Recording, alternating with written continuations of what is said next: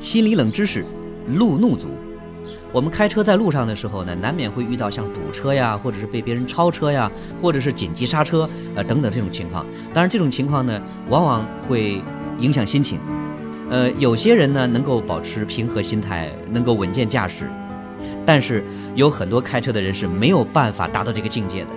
遇到类似这种情况，那他们就可能会发火，就可能会骂人，甚至会对那个车辆进行报复，然后引起冲突。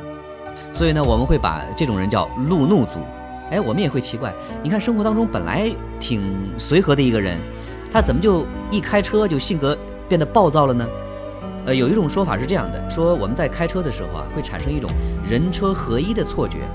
呃，我们知道每个人都会有自己的一个私人空间。如果说我们把比我们的身体大很多的汽车认为是我们自己身体的一部分的话，那么这个私人空间的范围就会大很多了。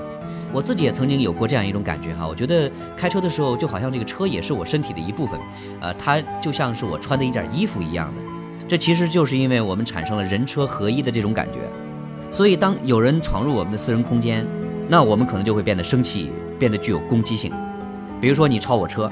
那我为了夺回我自己的领地，或者是我防止你入侵，那我就可能会做出报复的行为。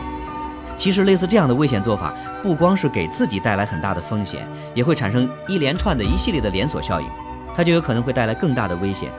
但是呢，我们还会有另外一种情况，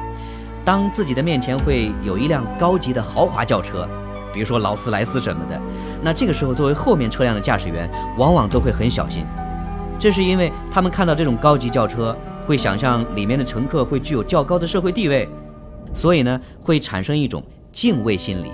其实很现实的一个想法就是，这样的车我不能蹭啊！我要蹭之后我赔不起呀。